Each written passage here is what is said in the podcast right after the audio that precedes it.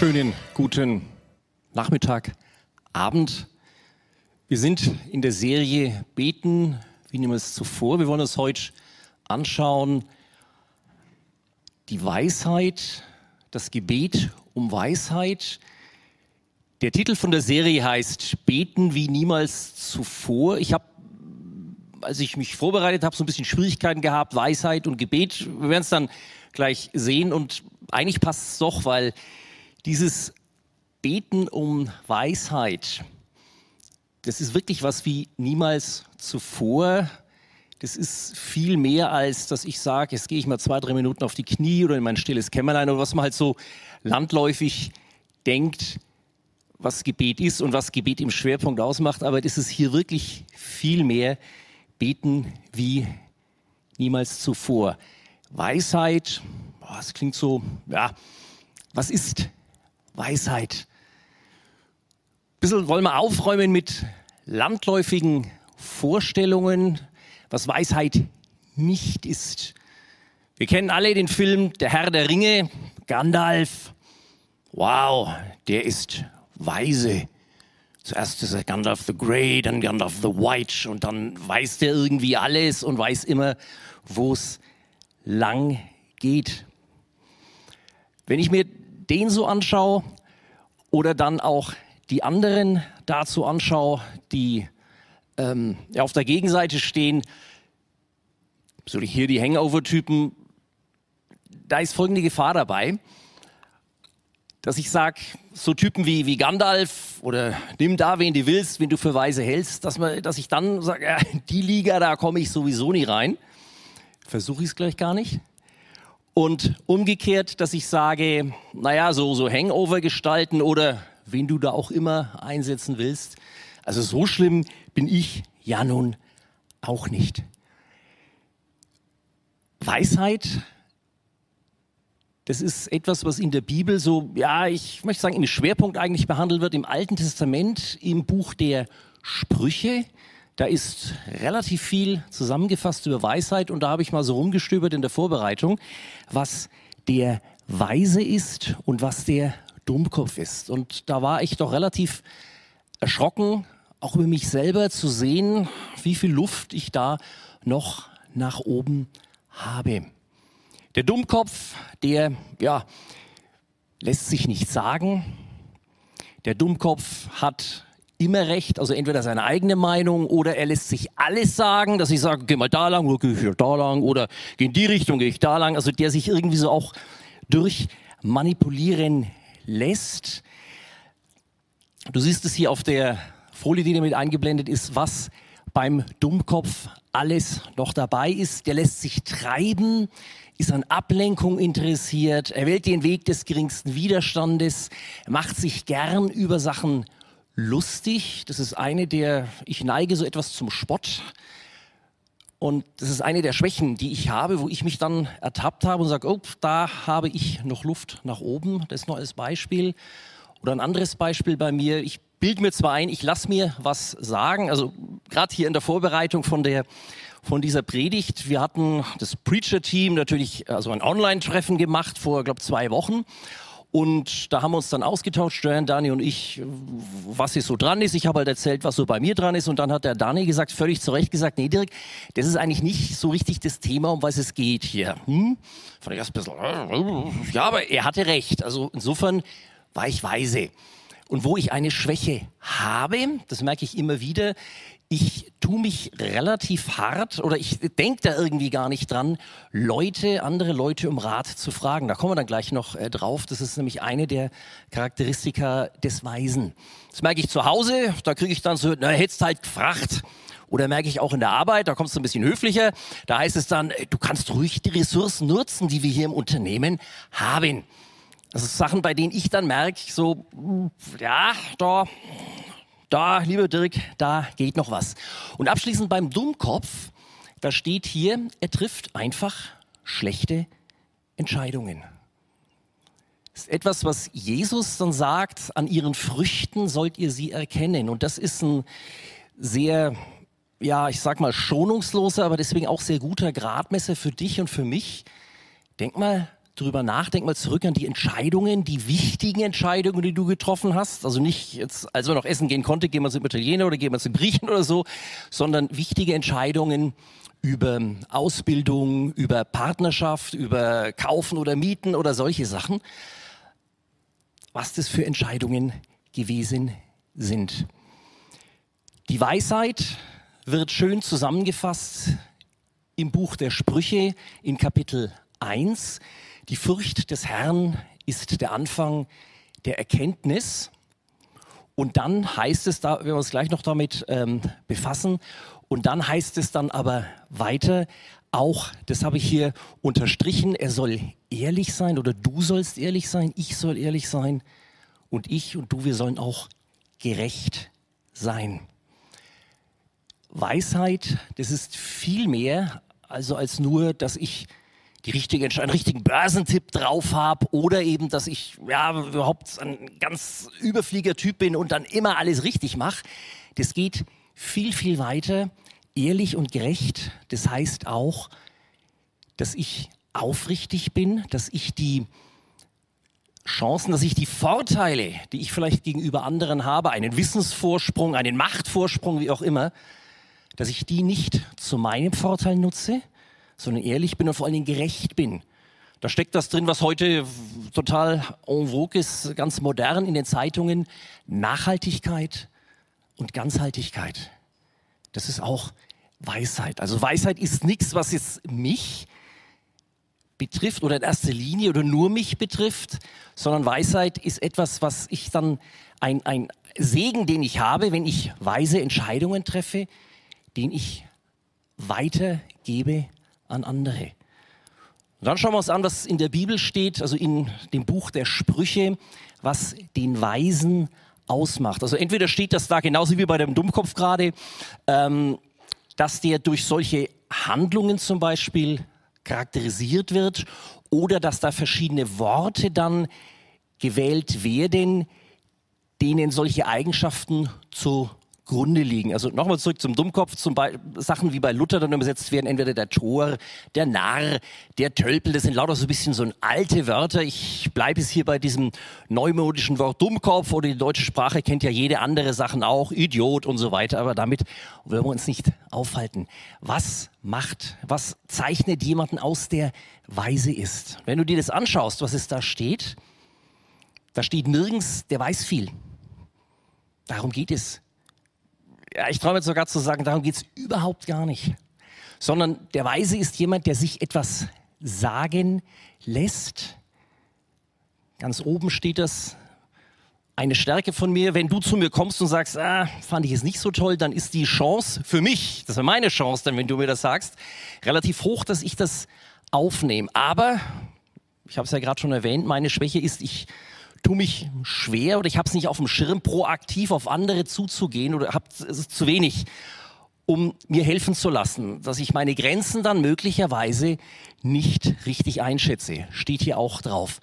Der Weise kennt seine Stärken und Schwächen. Der Weise ist proaktiv, der Weise setzt auch Sachen um. Ich nehme das nicht nur als Beispiel jetzt, das, was ich dir hoffentlich hier als Mehrwert weitergeben kann, dass der das nicht nur, aha, schon wieder was gelernt und dann staust du das irgendwo in deinem Hirn rein, sondern dass du das morgen, am Montag, gleich die erste Chance, dann auch umsetzt. Der Weise oder die Weise gilt natürlich für Frauen in gleicher Weise, ist ausdauernd, lässt sich nicht gleich entmutigen. Der Weise, die Weise kennt seine, kennt ihre Stärken und Schwächen und auch hier wieder ganz am Schluss, der Weise trifft gute Entscheidungen. Auch das wieder als Gradmesser für dich, für mich. So, wenn du zurückschaust über die Entscheidungen, die du getroffen hast, waren die gut? Waren die, ja, weiß nicht, oder waren die schlecht? Das muss nicht automatisch sein, dass er sagt, gute Entscheidung, ah, weiser Kerl, schlechte Entscheidung, äh, dumm. Aber wenn sich Sachen häufen, dann ist das sicherlich, also gerade Sachen häufen im negativen Bereich, ist das sicherlich ein Anlass, sich selber zu hinterfragen. Diese Weisheit, da geht es, das ist auch keine Sache, die ich, also ist keine Sache von Wissen, Überhaupt nicht, aber es ist auch nur bedingt eine Sache von, ja, nenn's wie du willst, Moral oder Religion oder, oder Werteanschauungen, sondern ganz plumpes Beispiel, ich habe es gerade schon erwähnt, wenn du je nach Lebensalter, sagen wir mal, du bist so um die 30 und hast vielleicht eine Familie gegründet und dann die Frage, die sich dann oft stellt, kaufen oder mieten? Ein Kind ist schon da, ein zweites Kind ist unterwegs, halt so eine ganz klassische Situation einer jungen, kleinen, größer werdenden Familie. Nehmen wir das als Beispiel. Kaufen oder mieten da gibt's nicht richtig oder falsch. Oder gibt's schon richtig oder falsch, aber es gibt nicht richtig oder falsch jetzt von moralischen Vorstellungen her, sondern das ist das ist in einer anderen Kategorie. Oder auch wenn du sagst, wohnst hier in Nürnberg, hast hier deine Freunde, deine Familie und alles gut und bist gerade, wir spulen zehn Jahre nochmal vor, zehn Jahre jünger, so um die 20 oder 25 vielleicht, als anderes Beispiel. Und also hier hast du dein Setting, dein privates Umfeld und jetzt hast du gerade die Ausbildung fertig und suchst nach einem Job und der Job, der wirklich so super stark ist, der ist leider in Bremen. Bremen ist eine schöne Stadt, so ist es nicht. Außerdem spielen sie in der Bundesliga. Das ist auch nicht jetzt, ja, das ist jetzt richtig oder falsch in dem Sinn von moralisch äh, gut oder verwerflich oder so, sondern das ist eine Entscheidung, die du dann treffen musst. Und diese die, die, die Aufzählungen jetzt mit der Dummkopf nach dem Buch der Sprüche in der Bibel oder der Weise nach dem Buch der Sprüche in der Bibel. Ich habe dann überlegt, wie kann man das zusammenfassen? Das, was da drin steht, also der Dummkopf lässt sich treiben und äh, lässt sich ablenken, trifft schlechte Entscheidungen und der Weise, der fragt andere um Rat, der ist offen für, für, für solche Sachen, trifft gute Entscheidungen. Und als Zusammenfassung ist mir dann da eingefallen oder kam ich dann drauf, Weisheit, fast so wie eine mathematische Gleichung dann, ist Kommunikation mit und Respekt vor Gott und den Menschen. Die Furcht des Herrn ist der Anfang aller Weisheit. Das ist die Kommunikation und der Respekt vor Gott. Wir kommen dann am Ende nochmal drauf auf diesen, auf diesen Vers. Und diese Sachen mit gerecht und aufrichtig, das betrifft mein Verhältnis zu Mitmenschen. Und dann ist mir Folgendes eingefallen. Das, was da steht, Weisheit, Kommunikation, ist äh, Respekt vor Gott und den Menschen, also von mir. Das gibt es aber schon anders, und zwar von einer ganz anderen Instanz, auch wieder aus der Bibel, das höchste Gebot. Das höchste Gebot sagt Jesus auf die Frage eines der Schriftengelehrten, in Markus zum Beispiel, im Markus-Evangelium steht das dann, du sollst den Herrn, deinen Gott lieben mit aller deiner Kraft und so weiter und deinen Nächsten wie sich selbst. Da ist mir Folgendes dann klar geworden. Weisheit, das ist ein Resultat von Liebe, ein Resultat von Beziehungen und von Liebe zu Gott und zu den Menschen. Gerade wenn ich in Beziehung bin, wenn ich also nicht in einer Beziehung, sondern wenn ich Beziehungen ausnütze, gebrauche. Wenn ich Beziehungen gebrauche, in dem Sinn, wie ich es gerade beschrieben habe bei dem Weisen, dass ich sage, hey, hier ist meine Grenze, ich brauche Hilfe, gib mir Ratschlag. Oder dass einer ungefragt auf mich zukommt und sagt, Dirk, an der Stelle, hm, da hast du Luft nach oben und dass ich dann nicht sage, öh, bist du aber doof oder denk mir das und mach ein Smiley vorne weg, sondern das annehmen. Das ist ja Kommunikation, die da läuft. Und aus solcher Kommunikation heraus entsteht dann Weisheit. Weisheit, was ist das? Und Weisheit, wie setze ich das um? Jakobus, Kapitel 1, Vers 5, wem es an Weisheit mangelt, der bitte darum, das Gebet um Weisheit. Und meine Warnung, ja, Warnung an dich und auch an mich ist, da geht es ihm nicht darum, dass ich sage, ich muss jetzt eine Entscheidung treffen, Wohnung kaufen oder Wohnung mieten oder hier bleiben oder nach Bremen ziehen oder solche Entscheidungen.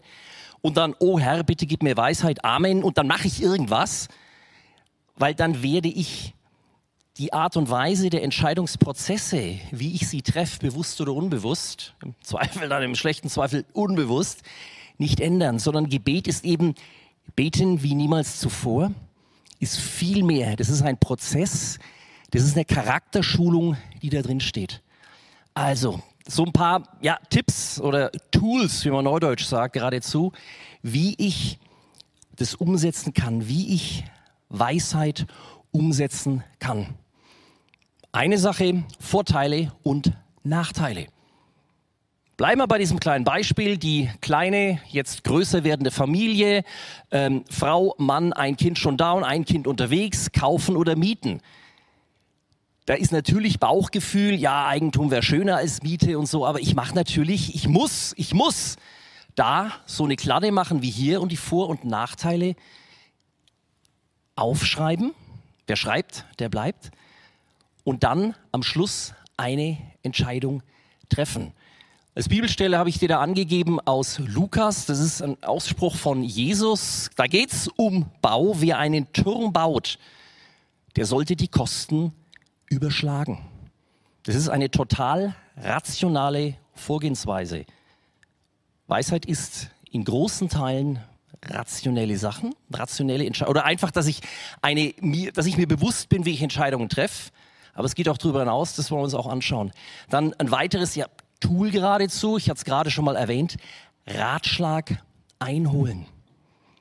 Dass ich proaktiv auf andere zugehe, denen ich zutraue, mir zu helfen, je in dem Bereich, in dem ich bin, ich bleibe bei dem Beispiel kaufen oder mieten, dass ich Leute frage, die vielleicht fünf oder zehn Jahre älter sind, die haben dann schon drei Kinder und die wohnen zur Miete oder haben gekauft. Hey, wir haben das.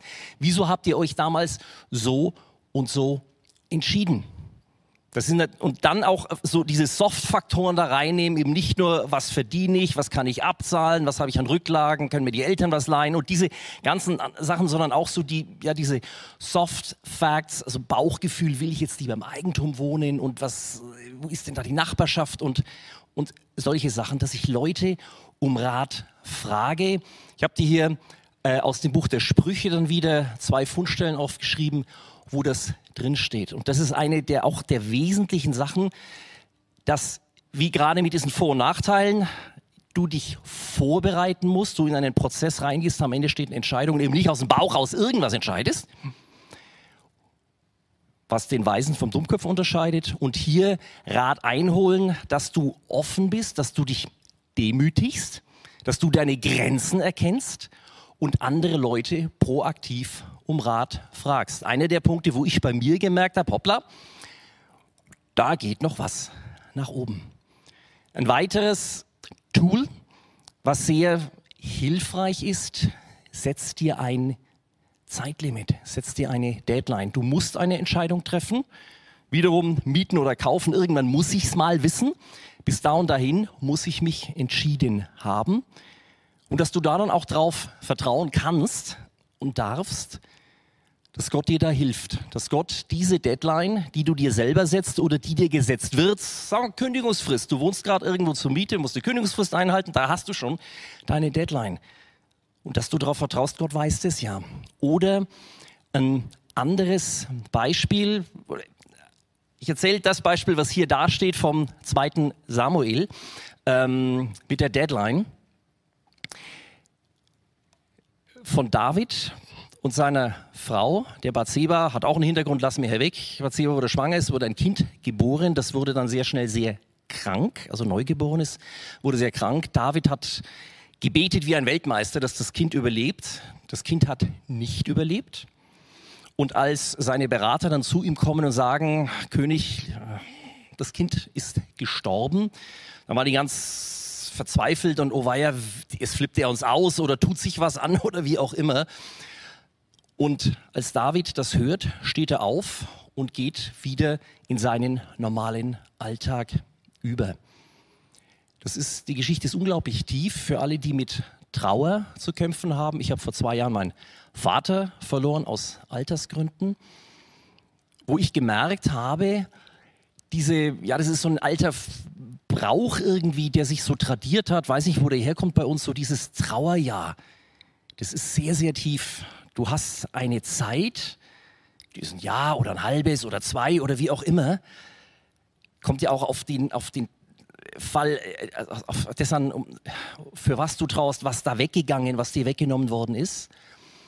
Und diese Zeit nutzt du auch proaktiv, intensiv, um diese Trauer zu verarbeiten. Und irgendwann ist aber Schluss, weil das Leben weitergeht und weitergehen muss und weil du nicht für die Vergangenheit lebst. Und was mir an der Stelle jetzt aufgefallen ist, Trauer in einem ganz kleinen Bereich, und da bin ich aber nicht der Einzige. Ich trauere jetzt in den Corona-Zeiten demnach, dass ich nicht in Urlaub fahren kann, dass ich nicht mit meiner Frau zum Beispiel schön essen gehen kann, was ich gerne mache. Und wo ich gemerkt habe, auch bei der Vorbereitung jetzt hier für diese Predigt, wie sehr ich mir da selber im Weg stelle, wie sehr ich mir selber, also jetzt nicht einen Mühlstein umbinde, das wäre zu viel gesagt, aber so ein Steinchen oder zwei oder drei, die habe ich mir da schon umgebunden. Und das ist eigentlich totaler Schwachsinn. Sondern dass ich da versuche, dahin zu kommen, Dirk, es ist halt nicht, es ist halt nicht Urlaub, sondern dann mach proaktiv was anderes. Misst mal den Keller aus oder ich spiele so ein bisschen Klavier und dann üb mal wieder richtig Klavier und solche Sachen. Und das ist richtig weise. Also eine Deadline setzen für Entscheidungen, aber auch eine Deadline setzen, um mit Verlusten wie einem Todesfall oder deutlich kleiner, es kann ich aber nicht in Urlaub fahren, klar zu kommen. Und ein weiteres Tool, die Ampel habe ich jetzt deswegen hier mit reingenommen. Wie reagierst du, wenn du unbedingt etwas haben wolltest und es hat halt nicht geklappt? Bin ich dann sauer auf mich, auf Gott, auf uns beide? Oder ja, wie reagiere ich, wie reagierst du, wenn sowas ist? Lies mal diese Stelle von Sprüche, die ich da hingeschrieben habe. Oder was mir hilft in solchen, das sind dann bei mir glücklicherweise eher so Kleinigkeiten, der Herr hat es gegeben, der Herr hat es genommen, gelobt sei der Name des Herrn. Das hat einer gesagt, der deutlich mehr Grund hatte, sich zu beklagen, als ich über irgendwelche Kleinigkeiten. Es steht im Buch Hiob. Einfach, dass du dadurch das Vertrauen auch trainierst in deinen Gott im Himmel dass der weiß, was Sache ist. Dass ich nicht den Wunsch, sagen wir mal, ich wollte unbedingt, das nehme ich das andere Beispiel, ich wollte unbedingt nach Bremen um diesen Job. Das ist der Job überhaupt. Ich bin also wieder zurück. Ich fingiere mich gerade als Mitte 20, habe die Ausbildung hinter mir und sage, den Job, ich bin in Nürnberg, den Job in Bremen, den muss ich und genau das. Und dann bin ich nur der Zweite von was weiß ich wie viel Bewerbern und nicht der Erste und werde nicht genommen, kriege einen netten Brief, schön, dass du dabei warst. Wie reagiere ich dann? Auch das ist ein, ich sage bewusst wieder Tool, mit dem ich Weisheit trainieren kann.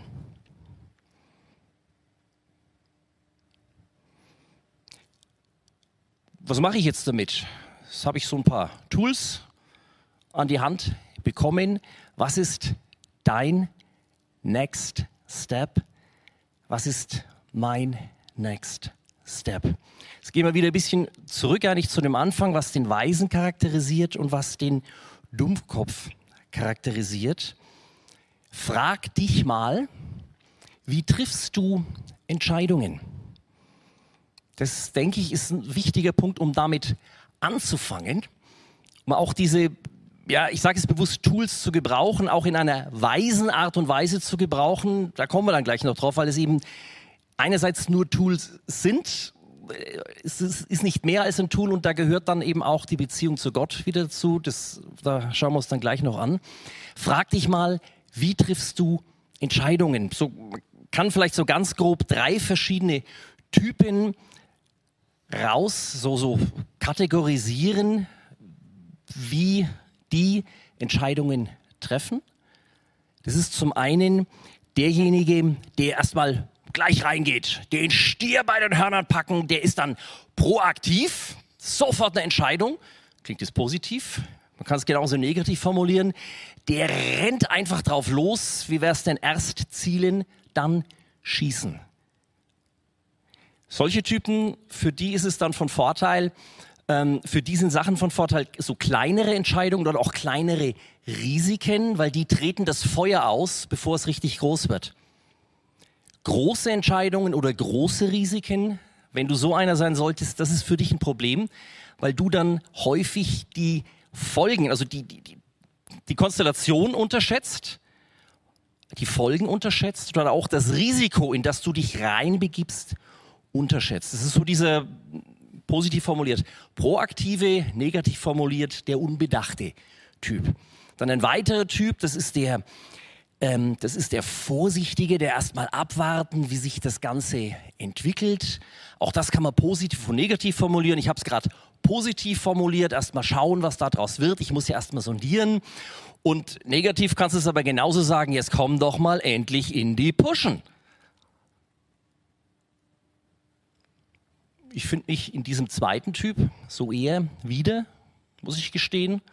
Hat auch Vor- und Nachteile. Der vorsichtige Typ ist da im Vorteil, wenn es um sehr große Entscheidungen geht oder große Risiken, weil er die als solche erkennt.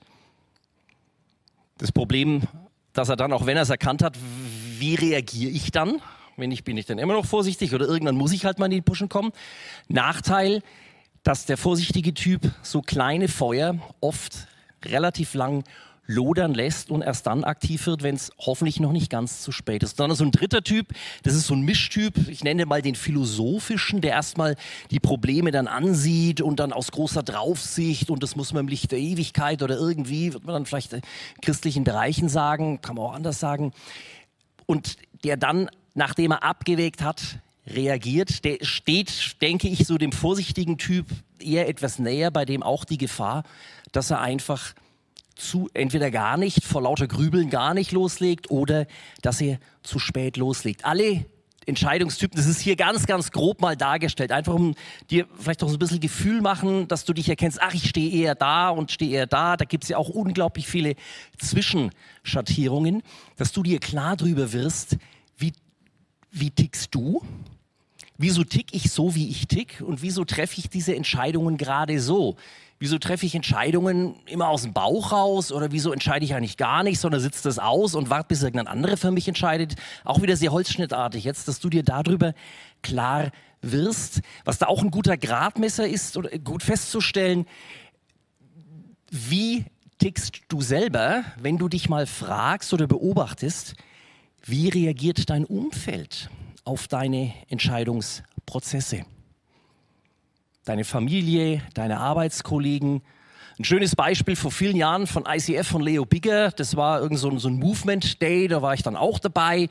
Und da hat Leo Bigger dann seinen damaligen Beraterstab, sag ich mal, auf die Bühne gebeten. Und die sollten dann vor versammelter Mannschaft, da waren also sicher ein paar tausend Leute waren in dieser Halle da, sollten die dann mal so sagen, äh, was sie an ihrem Chef schätzen und äh, nicht schätzen. Chef ist gleich Leo Bigge. Und das habe ich mir gemerkt. Ich fand es damals schon einfach lustig, aber es ist, ist auch toll, dass der Leo Bigge das dann zulässt. Das ist ja ein toller Charakterzug. Einer von denen sagte dann über Leo Bigge, ähm, er ist ein Pioniertyp und sehr so ein bisschen impulsiv wohl und dann wörtlich Leo erst zielen, dann schießen. Also der Herr Bigger anscheinend eher so der Typ, den Stier bei den Hörnern packen, aber dann auch möglicherweise unbedacht losrennen. Das nur als Beispiel dafür, für einen Charakter von jemand, den wir so zumindest vom Bildschirm her jetzt kennen von ICF Zürich, aber für dich selber. Wie tickst du selber? Lerne dich selbst kennen. Beten wie niemals zuvor. Betet um Weisheit, dann wird sie euch gegeben werden, dann wird Gott das geben. Jakobus Kapitel 1, Vers 5. Auch hier ein, ja, eine Warnung wieder. Verwende Beten bitte nicht als Ausrede, um dich vor eigenen Entscheidungen zu drücken. Oder auch, wenn du so eher so ein proaktiver, so ein schneller bist als Ausrede, ja, dann hat Gott falsch gesprochen oder was weiß ich, was da sonst alles gibt, sondern gebrauche auch deinen eigenen Verstand dafür. Heute früh in der Predigt von ICF Zürich, halt auch online angeschaut auf YouTube, da ging es ums Abendmahl. Das haben wir jetzt nächstes Mal dann als Thema, da ist mir eine Sache hängen geblieben, jetzt für Weisheit, für Entscheidungen. Der Moment, in dem du Entscheidungen triffst, wie ist der? Machst du das dann irgendwie und dann, ja, das machen wir es halt so und so? Oder hast du da, ich habe es für mich genannt, so eine Insel der Ruhe? Und wenn die nur fünf oder zehn oder 15 Minuten lang ist, die Insel ist nicht lang, eine Zeitspanne der Ruhe, wo du eine Entscheidung treffen kannst. Und da ist mir klar geworden, Abendmahl neben den vielen anderen segensreichen Folgen, die das Abendmahl hat, Dani wird das, uns das nächste Mal anschauen, ist ein Punkt, der klingt total banal und das, das, das, hat mich richtig geflasht. Wenn ich dann sage Brot und Wein, dann muss ich was vorbereiten, dann muss ich mir ein bisschen Zeit nehmen mit den Leuten zusammen, denen ich dann Abendmahl nehme. Die müssen ja auch Zeit haben. Das heißt, ich setze mich dann mit mehreren zusammen. Das ist einfach Zeit, die ich mir nehmen muss. Auch einen Raum wie so ein Tisch, den ich mir nehmen muss. Und das ist dann meine Insel der Ruhe. Das so auch als Tipp, dass du in dem Moment, in dem du eine Entscheidung triffst, unterschreibe ich es den Mietvertrag oder den Kaufvertrag, unterschreibe ich es den Arbeitsvertrag in Bremen oder nicht, dass ich mich da rausnehme, dass ich hier souverän selber entscheiden kann und das nicht über mich entschieden wird. Und da sind wir beim Next, Next Step und damit auch Last Step. Die Furcht des Herrn ist der Anfang der Weisheit, haben wir gesehen in Sprüche. Weisheit ist nichts mit Wissen, ist relativ wenig mit Moralvorstellungen. Weisheit ist in erster Linie meine Beziehung zu Gott und meine Beziehung zu meinen Mitmenschen. Und dieses Wort, die Furcht des Herrn, das ist so ein bisschen doof. Im Deutschen ich fürchte mich aber schon, weil es dunkel ist oder weil da 15 starke Männer sind und hm, weiß auch nicht. Ähm, das ist damit nicht gemeint, sondern es gibt auch ein schönes anderes deutsches Wort, bisschen älter, das da eigentlich besser passt. Ehrfurcht. Oder neueres Wort, Respekt. Dass ich jemand mit Respekt, mit unglaublicher Wertschätzung gegenübertrete und erfreut bin, stolz bin, dass der mich sieht, dass der mich auserwählt hat für irgendwas. Und beim so Nachdenken, wen könnte man da als Beispiel nehmen, ist mir aus der Welt des Fußballs dieser junge Mann, jetzt nicht mehr ganz so jung eingefallen, Bastian Schweinsteiger. Der hat ja 2016 aufgehört bei der Nationalmannschaft und ich habe es so bei der Vorbereitung ein paar Interviews dann gelesen, so es war mir eine Ehre da mitzumachen, aber vorher, als er berufen worden ist, es ist mir eine Ehre, in der Nationalmannschaft spielen zu können. Und das trifft es ganz gut. Dieses, wow, ich darf da mitmachen. Ist das da, ich, alles, was ich habe, gebe ich da rein, weil das ist, oh, Nationalmannschaft, das ist, uff, da gibt es nichts mehr drüber. Und da bringe ich mich ein mit all in, allem, was ich habe, gebe ich da rein. Und das ist gemeint mit die Furcht des Herrn oder wohl schöner formuliert, die Ehrfurcht des Herrn, der Respekt. Und Bastian Schweinsteiger hat es aufgehört und Nationalmannschaft könnte man auch noch weitermachen mit ein paar anderen Namen. Jogi Löw hat Thomas Hummels rausgeschmissen und hat äh, Thomas Hummels, Thomas Müller und Mats Hummels rausgeschmissen und so weiter, weil sie nicht mehr gut genug waren. Das ist der Vorteil bei unserem Nationaltrainer, wenn man so will, bei Gott. Der schmeißt dich nicht raus der liebt dich. Und damit möchte ich aufhören auch mit einem Zitat aus dem ersten Johannesbrief, um das mit der Furcht richtig zu stellen. Nicht wir haben Gott geliebt, sondern er hat uns zuerst geliebt. Gott hat dich zuerst geliebt. Gott liebt dich. Gott findet dich richtig cool. Und Gott möchte, dass du bei ihm in seiner Nationalmannschaft mitspielst, auch wenn du, wie ich, von Fußball vielleicht relativ wenig Ahnung hast. Aber das ist Gott nicht so wichtig. Der ist an dir interessiert, nicht an deinen Fußballkünsten. Und wenn du vielleicht jetzt gut Fußball spielen kannst oder gut irgendwas anderes und in 20 Jahren kannst du es vielleicht nicht mehr, weil dann bist du alt und krüppelig und sonst was. Oder versagst vielleicht schon vorher, das ist dann Gott, der kommt damit ganz gut klar. Der will dich in seinem Team haben und das ist das Schöne, das ist das Entspannende, dass diese Furcht des Herrn als Anfang der Weisheit nichts anderes ist als meine Antwort darauf, dass Gott mich zuerst gefragt hat, hey, willst du dich mit mir zusammen was machen? Und wenn ich dann Ja sage, dann kann ich aus dieser Beziehung heraus mich ändern lassen von Gott, in dem Bewusstsein, der wird mich nie rausschmeißen. Ich bin immer in der Nationalmannschaft drin und dass ich da dann wachsen kann in meinem Glauben, in meiner Beziehung zu Gott, dem Vater und in meiner Beziehung zu meinen Mitmenschen und dann solche Sachen verbessern kann, dass ich immer weniger Dummkopf und immer mehr ein weiser Mensch werde. Und das wünsche ich dir, das wünsche ich mir, das wünsche ich uns, dass wir das anpacken, gerade jetzt in dem Lockdown, wenn wir notgedrungen viel Zeit haben, nicht verreisen können, nicht surfen können, nicht beim Italiener essen können oder sonst was, sondern da bewusst Gott, lass ihn bewusst an dir arbeiten, lass auch deine Mitmenschen bewusst an dir arbeiten. Jetzt im Lockdown, du kommst ihn eh nicht raus. Benützt das als Chance. Lass uns beten zum Abschluss von der Predigt.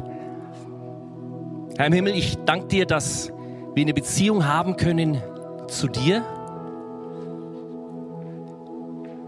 Ich danke dir, dass du uns zuerst geliebt hast, dass ich bloß, dass wir bloß antworten müssen auf deinen Ruf, ich danke dir, dass du uns nie aus deinem Team rausschmeißen wirst, dass wir dazugehören, dass wir deine Familie sind, dass wir zu deiner Familie gehören.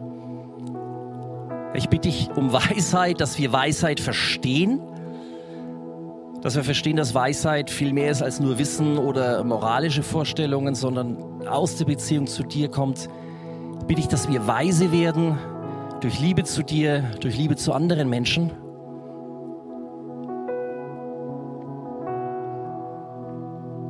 Danke dir, Herr, dass wir da keinen Leistungsdruck entwickeln müssen, weil wir deine Kinder sind und bleiben werden für immer. Und ich bitte dich, dass wir gerade deswegen das umso eifriger machen, dass wir beten als Gebetshaltung, als Lebensstil, um Weisheit immer mehr zu gewinnen. Ich danke dir, dass die Fehler, die wir machen werden, dass wir da lernen können draus und dass es dann weitergeht. Ich danke dir, dass du die Weisheit bist, Jesus,